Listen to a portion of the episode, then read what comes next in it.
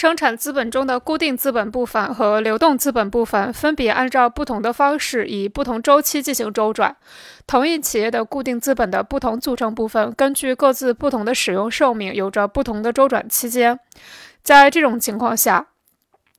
预付资本的总周转用它的不同组成部分的周转平均数来计算。如果预付资本的各个部分只是周转的期间不同，那么计算它们的平均数就非常简单。但是预付资本的各个组成部分不但有量的差别，还有质的差别。资本的组成部分不同，周转方式也各不相同。流动资本的周转是将自身的全部价值转移到产品中，因此要使生产过程连续进行，它就必须不断进行实物更新。固定资本的周转只是将它被损耗的那部分价值转移到产品中，一直到实物完全损耗，才用新的实物来更换。这种更换不会像流动资本那样频繁，因此要计算预付资本的平均周转时间，必须将固定资本不同部分的特殊周转转化为周转的同种形式，即使它们只有周转时间上的差别。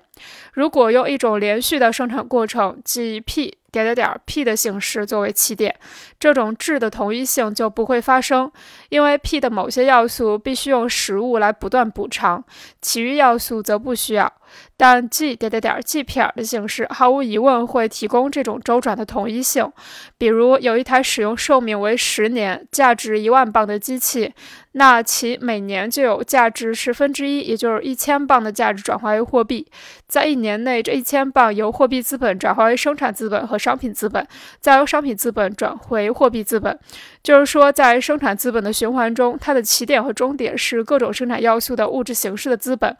由于它们的性质不同，因此无法进行比较。但只要将这些生产要素全全部转化为货币形式，就可以计算出预付资本各个组成部分的平均周转，从而就可以。计算出预付资本的周转。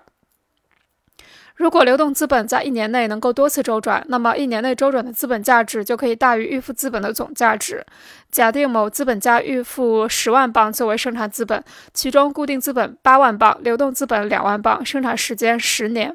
如果固定资本十年周转一次，每年就有八千磅的价值转化为货币形式。如果流动资本每年周转五次，那么周转的流动资本价值就是五乘以两千等于十万磅。这样，资本家在一年中的周转资本就是固定资本八千磅，流动资本十万磅，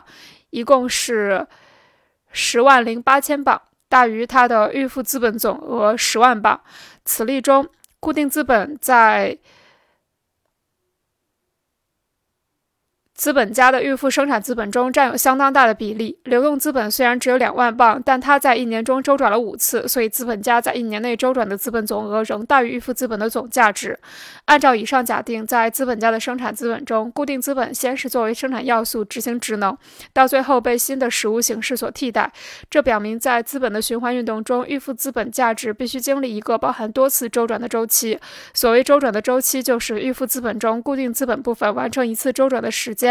这个周转的周期由固定资本的寿命来决定，即由固定资本的周转时间决定。比如上例，预付资本中固定资本周转一次需要十年，那么预付资本周转的周期就是十年。资本周转的周期，或者说固定资本的更新，是产生资本主义周期性经济危机的物质基础，因为固定资本的更新决定着资本周转的周期。资本主义的生产过程一般要经历松弛、中等活跃、急剧升升。急剧上升和危机这几个阶段，虽然各个资本投资的时期各不相同，但危机总会成为大规模新投资的起点。当资本主义生产进入危机时期，资本家为摆脱危机，就千方百计地降低生产成本，采用新技术，并不断更新固定资本。而这种更新将会刺激资本主义生产的复苏。随着资本主义生产进入又一个繁荣时期，下一个生产萧条时期也会随之到来。因此，从整个社会来考察，危机或多或少的。成为下一个周转周期的新的物质基础。资本的不同部分在周转上具有实际差别和表面差别。对单个资本家而言，由支付期限和信用关系；而在流动资本某些部分的流动中引起的差别，和那种由资本的性质引起的周转不能混为一谈。就工资本身而言，也存在着极大差异，因为工资的支付期不同，或长或短，有一周、一个月、三个月、半年等。一次预付的货币量与支付的期限长短成正比。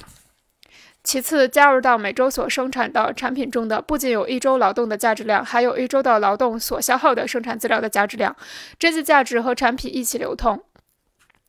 在产品出售之后，这些价值获得货币形式，然后转化成同一生产要素。要保持生产的连续性，就必须有储备的生产资料。这种储备在不同生产部分各不相同，即使在同一部门，就流动资本的不同组成部分而言，也是不同的。虽然这些生产资料必须不断由实物来补偿，但是不需要重新购买。至于劳动力，则不需要这样的储备。投在劳动上的资本和投在原材料上的资本，它们一起再次转化为货币，但是货币转化。化成劳动力与它转化成生产资料则是分开进行的，原因是这两个部分的购买期限和支付预期。